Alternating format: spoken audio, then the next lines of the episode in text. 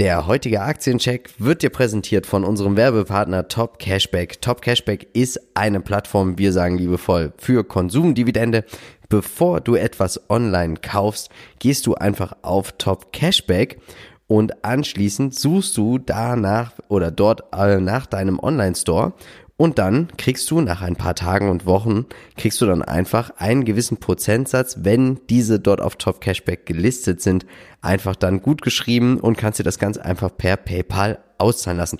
Wenn du dich über unseren Link anmeldest, schenken Top Cashback und wir dir gemeinsam nochmal 10 Euro für jede Anmeldung. Und jetzt ist natürlich ganz wichtig, beachte bitte unseren Disclaimer. Und Marcel, was machen wir denn heute? Ja, heute haben wir wieder vier doch spannende Unternehmen dabei, die wir ja. genauer betrachten werden.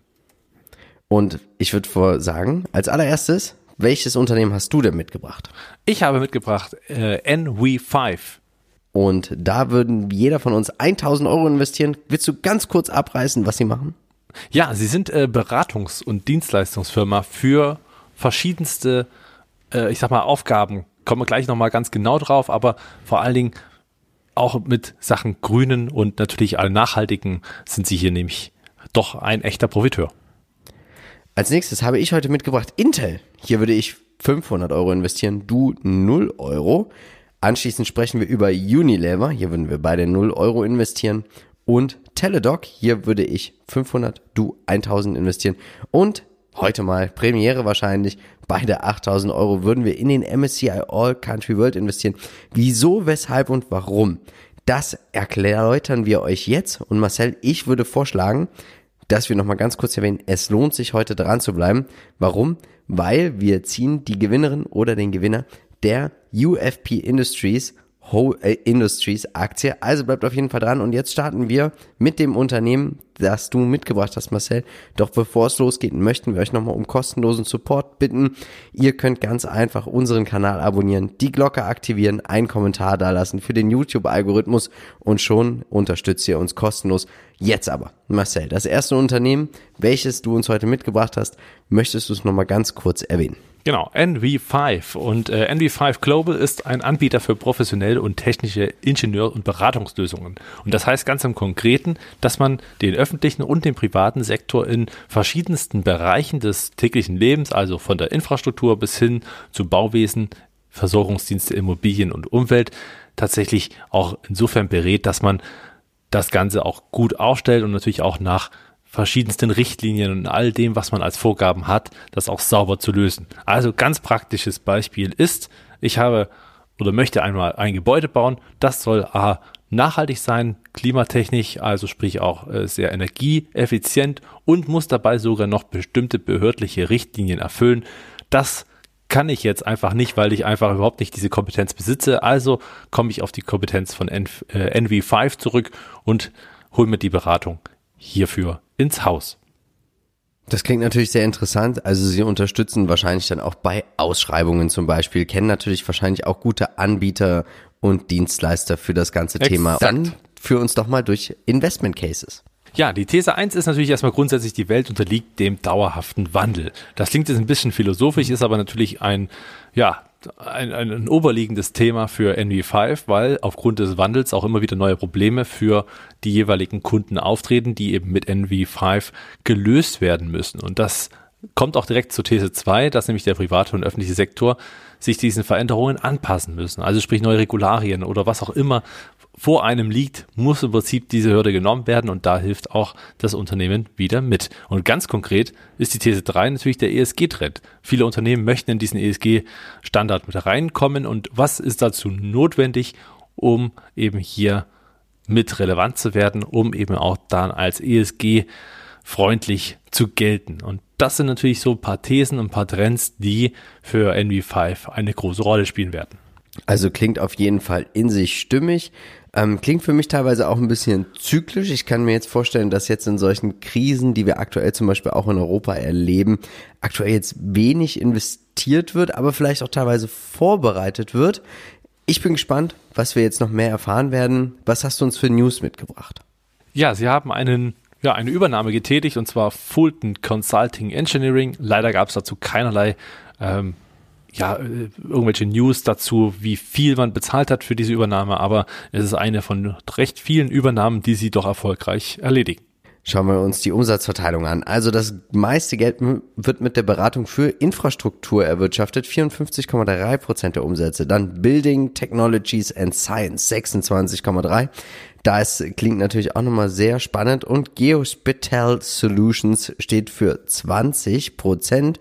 Marcel, willst du uns einmal kurz durch die Umsatzverteilung je Region führen? Ja, kurz ist gut, das passt ganz praktisch. United States nahe äh, 97 Prozent, also fast alles. Und mittlerweile fängt man auch an, international zu wirken, aber natürlich noch auf einem sehr kleinen Niveau. Ah, ich möchte noch mal ganz kurz erwähnen, einige werden jetzt wahrscheinlich sich fragen, was ist Geospatel?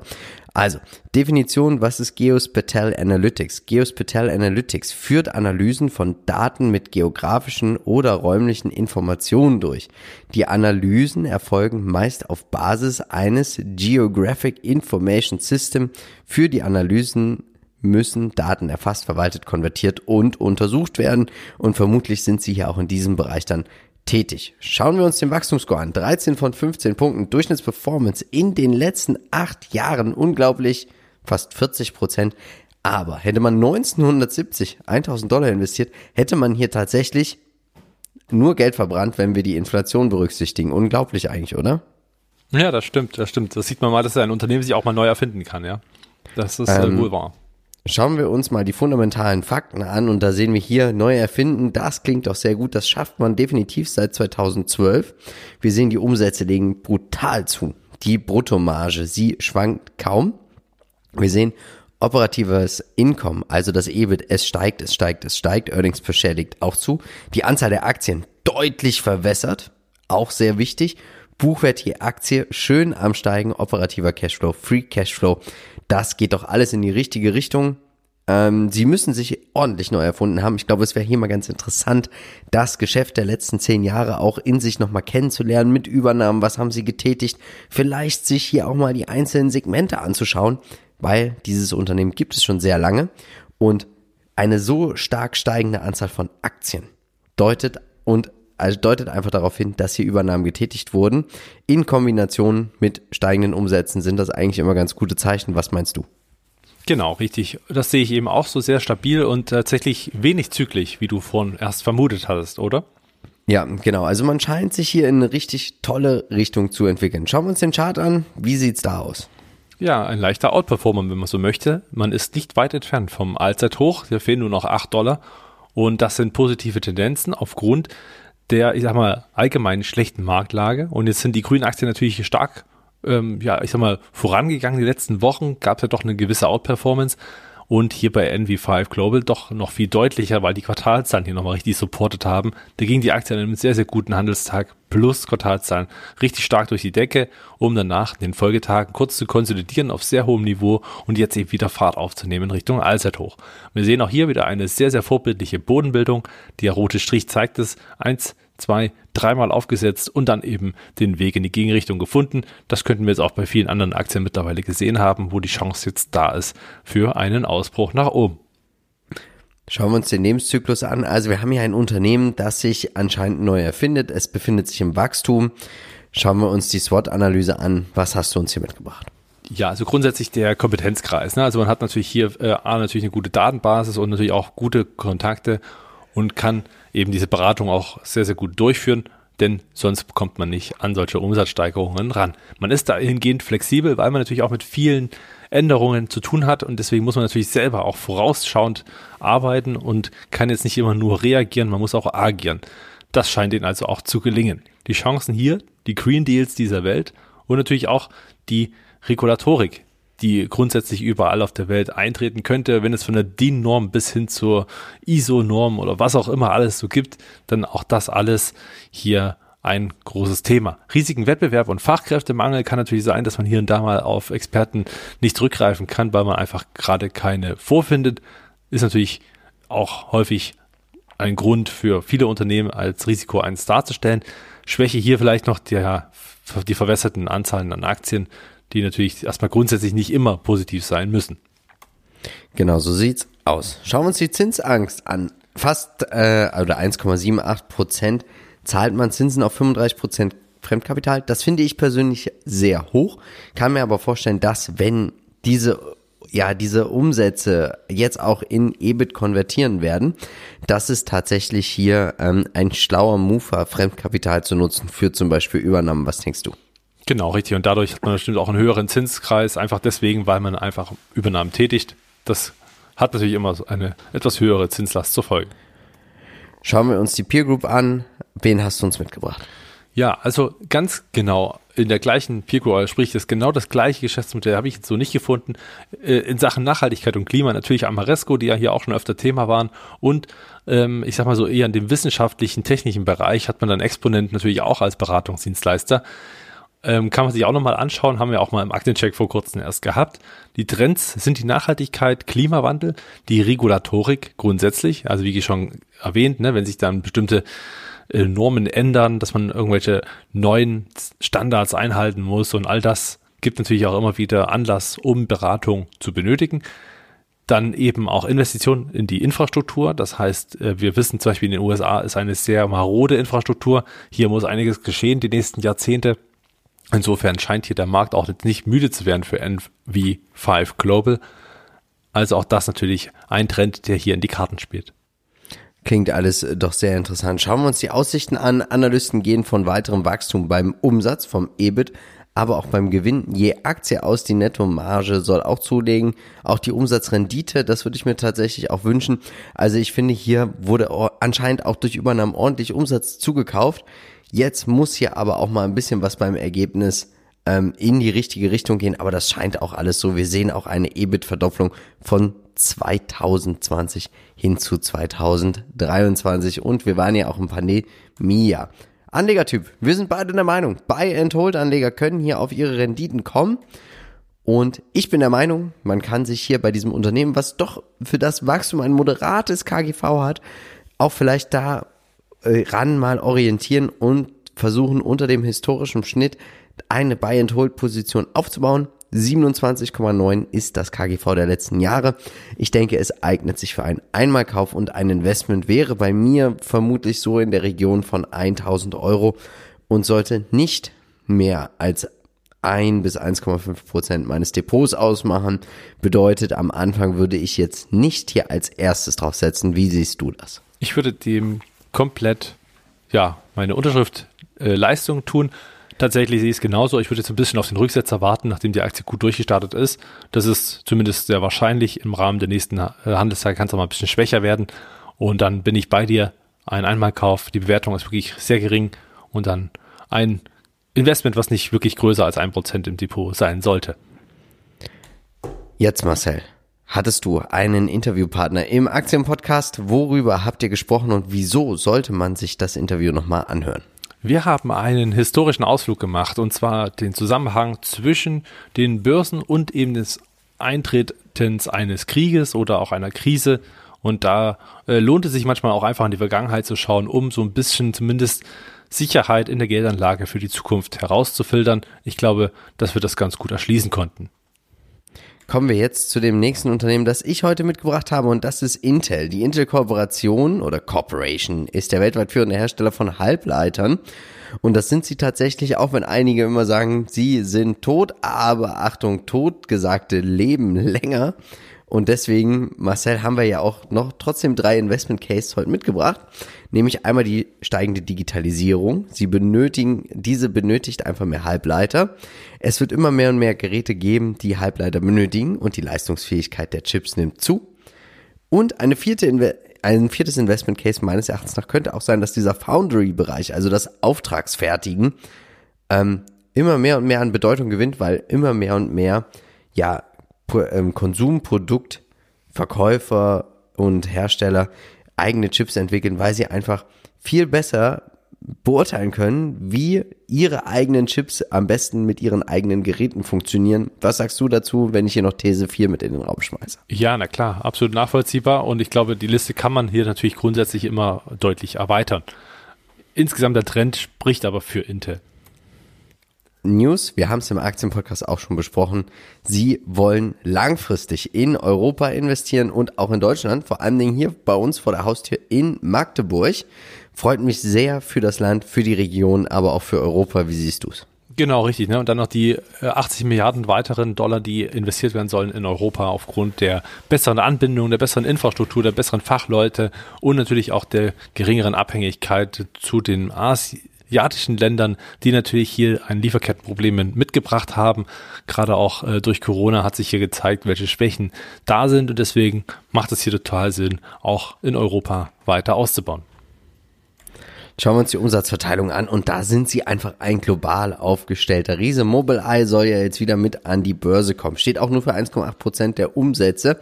Data Center 32,7 Prozent und Client Computing 51,8 Prozent. Und dann gehen wir in den einstelligen Bereich. Also nicht wirklich Sachen, auch wenn sie Deltas haben, die im zweistelligen Bereich sind, wie zum Beispiel beim IoT-Bereich, aber sie sind noch nicht wirklich entscheidend. Was sagst du denn zum Umsatz je Region? Ja, hier haben wir natürlich eine weltweite Verteilung, wobei natürlich China hier mit über 25 Prozent deutlich ähm, ja, an Front liegt. Dann ähm, hat man das ganze Thema Other Regions mit 20,3 Prozent, Singapur selber 18, United States 18 und Taiwan 17. Hier hat man natürlich verschiedene Deltas, je nachdem, wie das Jahr 2021 eben ausgefallen ist. Man hat ja auch hier und da ein paar Kunden verloren. Insofern hat sich natürlich auch die eine oder andere äh, Veränderung ergeben. Schauen wir uns den TraderFox Qualitätsscore an. 13 von 15 Punkten. Und man darf sich nicht blenden lassen, auch von Dividenden, weil am Ende sind Buchgewinne, die sind natürlich auch das, was richtig Geld bringt. Und das hätten sie auch. Hätte man 1980 investiert, wären daraus jetzt etwas mehr als eine halbe Million Dollar geworden. Aber die Durchschnittsperformance in den letzten zehn Jahren nur noch 5,34 Prozent ohne Dividenden. Mit Dividenden sind wir vielleicht so auf einem Niveau von 8 bis 9. Wichtig ist, wird ja immer vom Kurs abgezogen und versteuert. Und ähm, das zeigt einfach, dass hier einiges, trotz steigender Umsätze, im Argen war die letzten Jahre oder das letzte Jahrzehnt. Was denkst du? Genau, also man hat vor allem die große Story, die wurde schon gespielt, natürlich im Rahmen der, der ersten Entwicklungen und jetzt merkt man halt so ein bisschen mehr Gegenwind von den Wettbewerbern, weshalb man eben hier eher ja, underperformt die letzten zehn Jahre. Leider. Schauen wir uns jetzt die fundamentalen Fakten an und da sehen wir natürlich, Umsätze konnten erweitert werden. Aber sie ging zulasten der Bruttomarge und das ist etwas, was mir nicht so gut gefällt. Ich war doch überrascht in der Vorbereitung, dass das operative Einkommen, das EBIT, so stark ist. Wir sehen auch hier, die Anzahl der Aktien wurde um fast ein Fünftel reduziert. Payout Ratio wurde natürlich auch deswegen nochmal reduziert. Free Cashflow brutal gut. Also es lohnt sich hier wahrscheinlich auch für Intel in den nächsten Jahren zu investieren. Die Dividende wird jedes Jahr auch schön erhöht. Also das läuft eigentlich in die richtige Richtung und sie sind aber auch schon ein Dickschiff. Also ich glaube 20, 30 Prozent im Schnitt pro Jahr wird man hier auch in den nächsten Jahren fundamental nicht sehen. Was meinst du? Nee, auf gar keinen Fall. Davon bin ich überzeugt, weil man natürlich auf einem ganz anderen Niveau ist. Trotzdem ist es nicht zu spät, um hier den Anker ein bisschen rumzureißen. Ich glaube, dafür ist man noch finanziell gut genug aufgestellt. Hier hat der CEO also eine gute ja. Voraussetzung, um das gesteckte Ziel zu erreichen. Kommen wir zum nächsten und das ist der Chart und da übergebe ich jetzt mal an dich. Ja, vier Jahre haben wir hier eingeblendet. Ja, vier Jahre auf und ab, vier Jahre eigentlich nichts entwickelt. Also man muss sagen, charttechnisch hat sich hier nicht viel getan, außer eine Seitwärtsphase, ideal für Tra Trader, die natürlich unten in Richtung 43 Dollar einsteigen können und oben so Richtung 55 das erste Mal oder eben dann später bei 60 oder 65 Dollar aussteigen, je nach Risikotoleranz. Also für jeden, der unten eingestiegen ist und langfristig halten wollte, der hätte zumindest 2018 und 2019 immer noch nicht wirklich viel gewonnen. Insofern muss man hier weiter abwarten, ob die fundamentalen Daten jetzt wieder anziehen, nachdem die Umstrukturierung vielleicht gelingt. Ansonsten hat man natürlich jetzt ein ganz gutes Einstiegsszenario, weil man eben sich unterhalb dieser Seitwärtsphase befindet und da natürlich eine gute Chance hat, um hier doch recht günstig reinzukommen. Schauen wir uns den Lebenszyklus an. Wir haben Intel hier positioniert. Sie sind ein reifes Unternehmen, aber sie haben bemerkt, dass sie sich im Abschwung befinden. Und das ist auch der Grund, wieso sie tatsächlich hier jetzt auch so massiv investieren in dieses Thema Foundry und auch hier rein investieren und draufsetzen. Aber das finde ich sehr spannend und auch sehr gut. Das ist auch der Grund, warum ich hier tatsächlich eine kleine Spekulation, spekulative Position aufbauen würde. Bei der SWOT-Analyse sehen wir natürlich, eine ihrer ganz großen Stärke ist die Größe. die Diversität. Dann die Schwäche natürlich trotzdem, dass sie erkannt haben, sie müssen jetzt ein eigentlich neues Geschäftsmodell für sich erschließen. Hier haben wir wieder diesen zyklischen Part einfach mit dabei. Es kann natürlich passieren, dass wenn zu viele Foundry anbieten, dass man hier investiert und sehr, sehr zyklisch wieder auf die Nase fallen könnte. Chancen, aktuelle Halbleiterknappheit, Innovationen natürlich auch, die man entwickeln kann. Risiko ist natürlich hier, man hat noch nicht die Kompetenz im Bereich von Foundry, wie zum Beispiel eine Taiwan Semiconductor oder auch eine Global Foundries. Also auch hier der Wettbewerb ganz klar zu erwähnen. Zinsangst haben sie zum Glück nicht. 0,82 Prozent zahlt man auf 43 Prozent Fremdkapitalquote. Als Peer Group, wen hast du uns hier denn alles so mitgebracht? Ja, alle namhaften, die man eben so kennt. Nvidia, AMD, Qualcomm, Broadcom, TSMC, also Taiwan Semiconductor, Global Foundries und viele, viele mehr, die es da eben auch noch gibt. Und die Trends ganz klar Nachfrage nach Halbleitern und eben der wachsende Bestand an IoT, also Internet of Things. Schauen wir uns die Aussichten an. Analysten gehen davon aus, dass die Umsätze zulegen werden. Der Gewinn je Aktie soll jetzt erstmal rückläufig sein, dann wieder zulegen. Dass die Dividende gekürzt wird, das glaube ich tatsächlich nicht. Ich könnte mir aber vorstellen, dass sie stagniert. Was denkst du? Ja, das kann durchaus sein. Ja, also es wäre natürlich auch für einen guten Zweck. Andererseits könnte man sich das trotzdem noch gut leisten, selbst die gleiche Dividende zu zahlen oder vielleicht auch ein bisschen mehr. Also vielleicht eine symbolische Erhöhung wäre ja auch okay. Insofern, wenn das die Ziele sind, und die das erreichen sollten, wäre es gut. Ich könnte mir aber vorstellen, dass diese Ziele verfehlt werden. Anlegertyp. Du sagst, es ist Value. Ich sage auch Value. Buy and Hold, glaube ich tatsächlich kleine Positionen, die mit diesem spekulativen Ansatz ja einfach mit zu investieren. Ich glaube nicht an eine Dividendensenkung. Ich glaube auch Dividendeninvestoren, wir sind hier über drei Prozent, ich glaube sogar über vier Prozent ähm, Dividendenrendite können hier auf ihre Renditen kommen. Wichtig wäre, glaube ich, hier aber auch, man müsste so ein bisschen alles spielen. Also Buy and Hold, spekulativer Dividenden-Reinvestor, dass man einfach glaubt, man kommt hier aktuell günstig rein und dass das Foundry auch so aufgehen wird. Das, also das ist schon eine ziemlich spekulative Sache.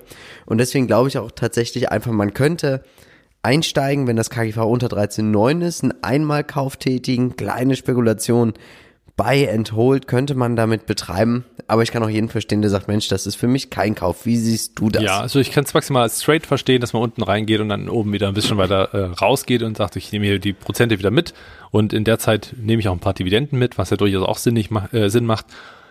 Also, wenn man einsteigen möchte, dann jetzt. Für mich selber ist es kein Kauf, für mich auch keine äh, Investment-Idee hier. Und ähm, wenn aber einmal Kauf macht Sinn, weil über einen Sparplan macht man sich bloß unnötig teuer.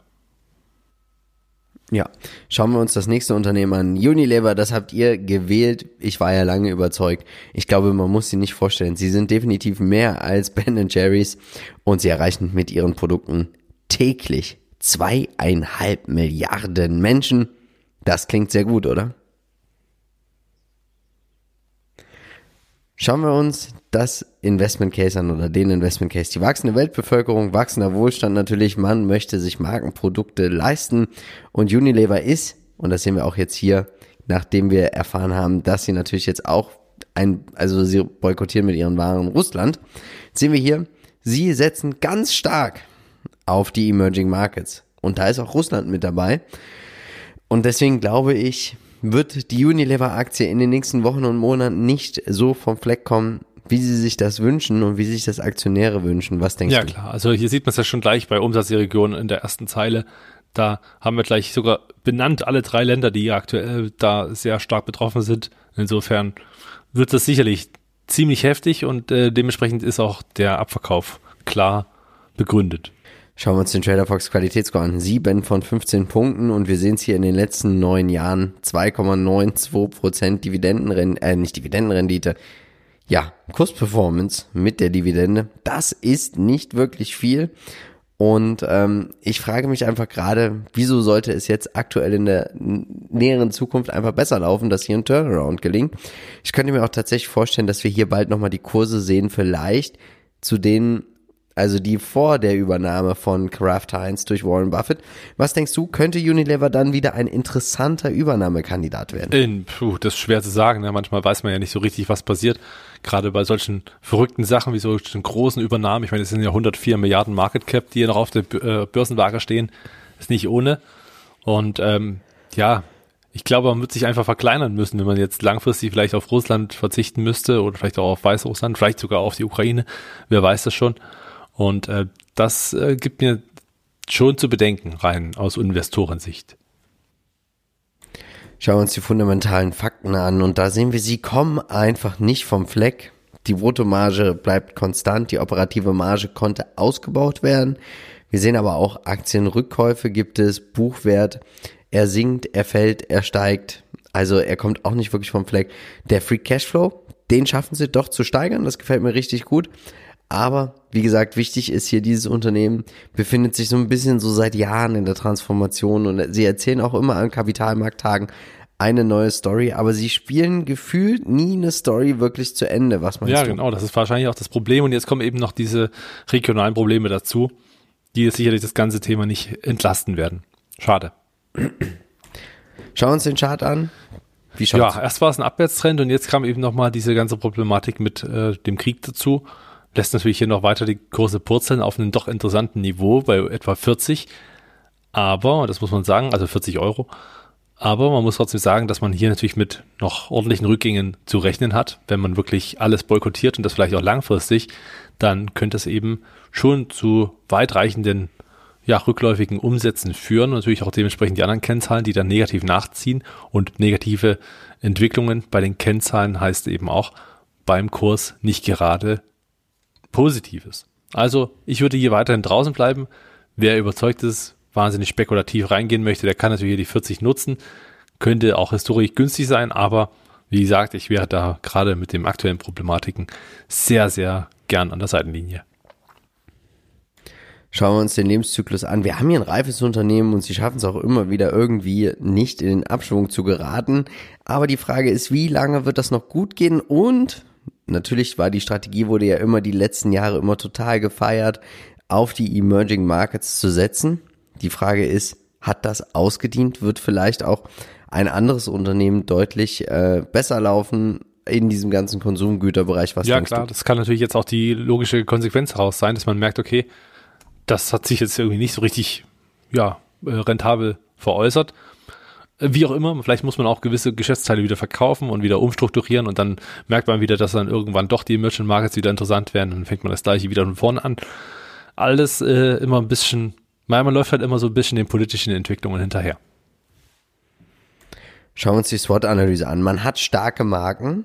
Das Management schafft es nicht, wirklich das ganze Thema auf die Straße zu bringen. Die Chancen sind natürlich Optimieren des Portfolios, aber wie weit will man hier eigentlich noch weiter optimieren? Trends erkennen, das schaffen sie ganz gut. Risiken sind jetzt natürlich definitiv die Währungsrisiken und die Handelsstreitigkeiten, aber natürlich auch dieser ganze Ukraine-Konflikt, der da gerade besteht.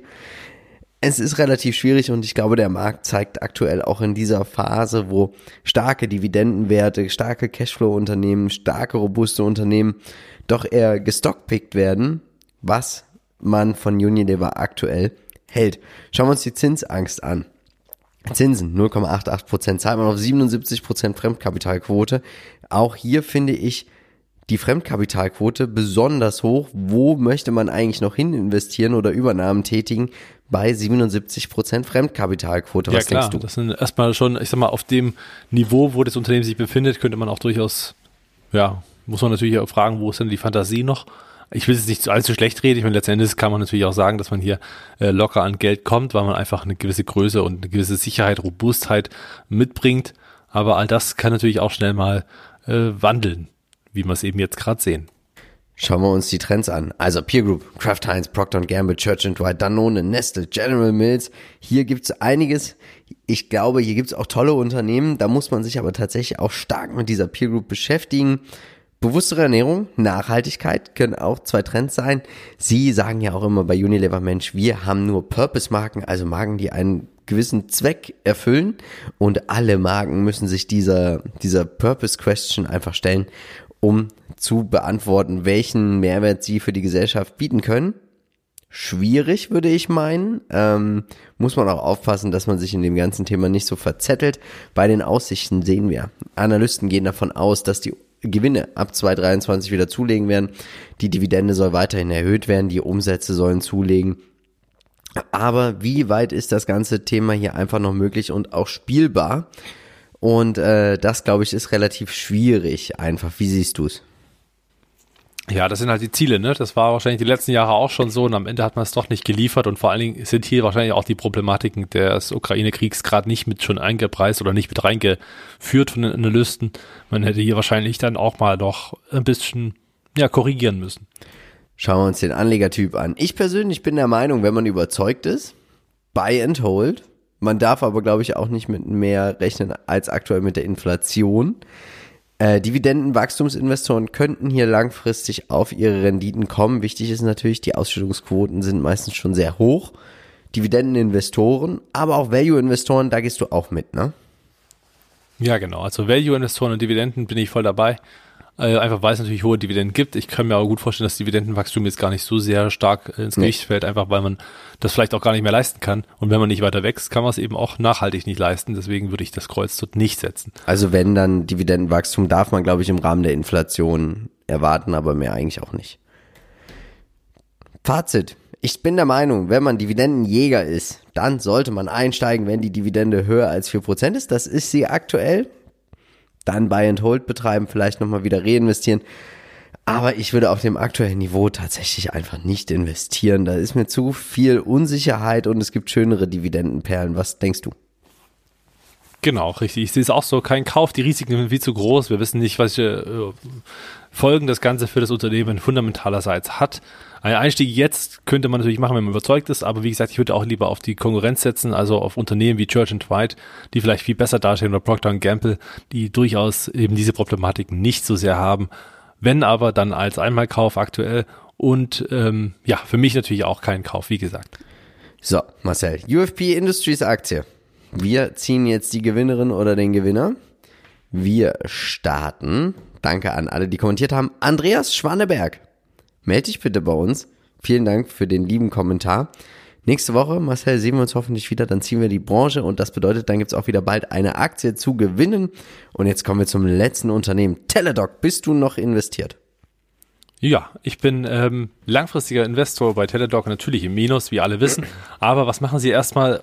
Sie sind natürlich virtuelle, also ein, ein Dienstleister für virtuelle Gesundheitsdienste. Und das heißt einfach wirklich ja, den Arzt einfach über sein Smartphone, sein Tablet, sein, ähm, ja, alles Mögliche an digitalen Edge-Geräten im Prinzip zu konsultieren, also eben nicht mehr hinzufahren. Und darüber hinaus hat man natürlich auch noch mit Livongo einen echten Spezialisten für oder gegen Diabetes oder für die Diabetesbekämpfung und Überwachung ich finde es ja total brutal, muss man tatsächlich sagen, wie es dort um die Marktkapitalisierung steht. Ich glaube, wir sind bei fast unter 10 Milliarden angekommen.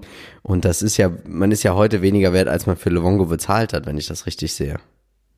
Die mir da einfallen, gibt es ein paar Thesen zum Investment Case. Und zwar haben wir zum einen die alternde Bevölkerung, die natürlich grundsätzlich immer mehr Beschwerden mitbringt. Also sprich, einen immer größeren Markt mit sich bringen, was man wiederum natürlich daran merkt, dass immer mehr auch äh, die Ärzte konsultieren müssen. Die zweite These, ne, die Generation Digital Natives, die wächst eben heran. Also es ist dann einfach nicht mehr so fremd wie, ich sag mal, heutigen 80-Jährigen, die natürlich sagen, nee, so eine neue Technik kommt mir hier nicht ins Haus, ne? Sondern eben die sagen, ja, ist ja völlig normal, mit meinem Smartphone meinen Arzt zu konsultieren. Oder? Ja, auf jeden Fall. Also da ist auch viel Tamtam -Tam und viel Musik im Markt und das zeigt auch der nächste, der letzte Deal, den man abgeschlossen hat, ne? Äh, ja, richtig, genau. Vielleicht noch die anderen zwei Thesen. Und zwar, äh, mehr Menschen erkennen natürlich die Vorzüge einer digitalen Behandlung, ist einfach viel, viel schneller. Und äh, die gesundheitlichen Vorteile durch die Analyse von Daten kann man eben bei Livongo schon ablesen, dass es den Menschen einfach durchaus besser geht, wenn die genau wissen, wann und wie sie gegen ihre Krankheit vorgehen müssen. Sie haben einen Deal mit Amazon geschlossen am 28.02. Und zwar ist ähm, die ganze Teledoc-Plattform im Prinzip auch jetzt Gegenstand der Amazon Alexa Echo Geräten und kann damit eben Kompatibilität äh, ja, einhergehen und da passt es eben auch an diesem Falle. Schauen wir uns die Umsatzverteilung an. Also man verdient mit den Gebühren tatsächlich immer noch am meisten. 85 Prozent der Umsätze werden hier erzählt. Dann gibt es nochmal eine Gebühr, wenn man den Arzt tatsächlich besucht, 12,5. Wie siehst du denn die Umsatzverteilung? Ja, 83, nein, 87,3 Prozent in den USA ist natürlich noch sehr lastig, aber auch da wächst man natürlich rasant. Und international wächst man ebenfalls auch sehr deutlich, muss man sagen, auf natürlich einer ganz anderen Basis. trotzdem gute Entwicklungen, die für mich weiterhin sehr bullig sind. Also wer in Deutschland, da kann man ja auch ähm, benutzen, Best Doctors, die gehören auch zu Teledoctors, nur mal kurz am Rande. Qualitätsscore, 7 von 15 Punkten, Durchschnittsperformance in den letzten sieben Jahren 12,34 Prozent. Also es könnte sich auch hier um ja so eine kleine, ja so ein kleines Asset Play halten, oder? Handeln. Ja, das schon. Und es hätte sich ja trotzdem gelohnt, die letzten sieben Jahre. Man hätte jetzt zwar jetzt nicht mehr die wahnsinnige Performance hingehalten, wie sie schon mal war, aber wenn man ganz Anfang mit dabei war, immerhin 12 Prozent. Schauen wir uns die fundamentalen Fakten an und da sehen wir, die Umsätze liegen zu. Die Bruttomarge ist runtergekommen. Ähm, wir sehen die Anzahl der Aktien deutlich verwässert. Finde ich brutal viel, muss ich ehrlich sagen. Ich glaube aber, dass dieses Niveau jetzt äh, sich einpendeln wird. Wir sehen der Free Cashflow. Er scheint jetzt positiv zu sein. Der dürfte auch Plattformmodell in den nächsten kommenden Quartalen deutlich anziehen. Was meinst du? Ja, genau. Das ist das Schöne und vor allen Dingen, man hat auch wieder viele Abos gewonnen im letzten Quartal. Alles gute Zeichen, um eben jetzt hier nachhaltig weiter auf Wachstum zu gehen und dann auch irgendwann nachzuziehen, natürlich bei den Gewinnen die Aktie. Schauen wir uns jetzt den Chart an. Was sagst du uns hierzu? Ja, brutaler Abverkauf, ne? Von der Spitze 300 Dollar auf jetzt fast 50 im Tief. Das ist natürlich äh, nichts Gesundes im wahrsten Sinne des Wortes. Also der Trend ist nach wie vor intakt. Der Abwärtstrend, der scheint jetzt so langsam nach und nach, äh, zumindest die, also im positivsten Sinne zu brechen. Mal schauen, ob es nach oben oder nach unten ist. Ich gehe davon aus, dass wir den, dass wir hier bei 50 in etwa einen Boden gesehen haben. Der könnte durchaus nochmal bestätigt werden, weshalb man hier also lieber noch beobachten sollte an dieser Stelle. Kommen wir zum Lebenszyklus. Wir haben hier ein Wachstumsunternehmen und dieses Unternehmen wächst einfach auch sehr stark. Ich glaube, hier werden wir positive Überraschungen einfach auch wirklich beim Free Cashflow erleben. Als SWOT-Analyse, Marcel, was hast du uns dort mitgebracht? Ja, man ist natürlich Branchenleader. Man sieht es auch, dass die ganzen Konkurrenten relativ schwach performen. Man hat eine gewisse Größe und hat natürlich mit Livongo Health noch, ich sag mal, ein zweites wichtiges Standbein, was ebenfalls Umsätze und äh, Cashflows mit einbringt.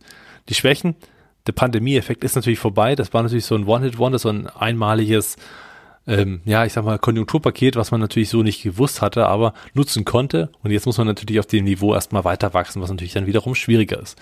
Die Digitalisierung nimmt weiter zu. Die Effizienzsteigerungen der Menschen, auch hier ist Zeit knapp. Natürlich konsultiert man seinen Arzt lieber so.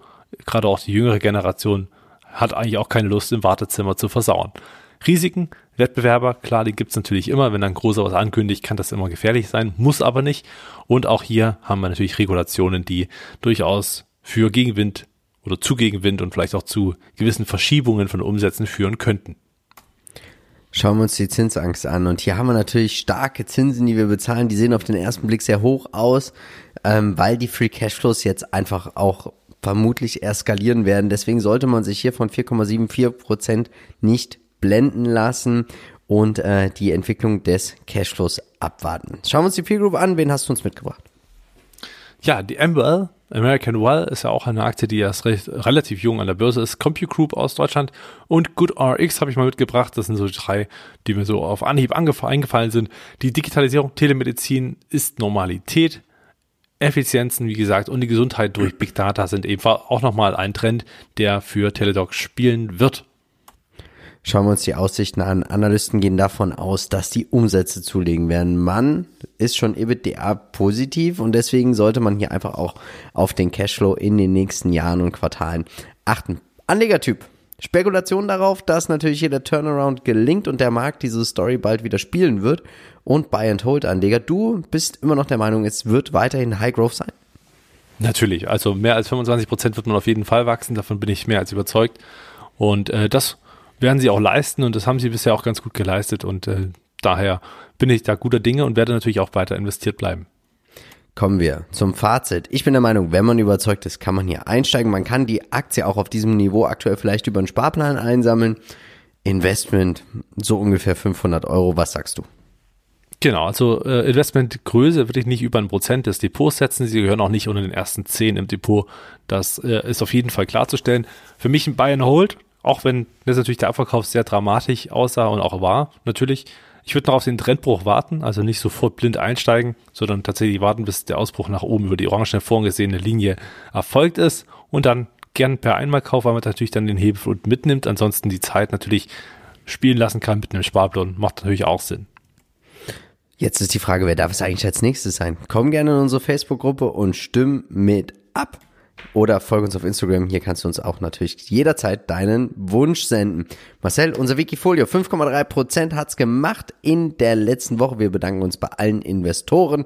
Diese Woche werden wir nichts mit in das Wikifolio kaufen. Jetzt möchten wir dir nochmal unseren letzten Aktienpodcast ans Herz legen, sowie den letzten Aktiencheck. Hoffentlich sehen wir uns einfach mal bald wieder genesen. Nächste Woche, Marcel. Ich würde mich freuen. Und dann bleibt mir eigentlich nur noch eins zu sagen. Wir von Modern Value Investing sind überzeugt, es gibt immer irgendwo einen Bullenmarkt. Natürlich werden wir versuchen, diesen zu finden, um dann auch in diesen zu investieren. Also, tut uns einen Gefallen und bleibt dabei bei Modern Value Investing. Ciao. Ciao.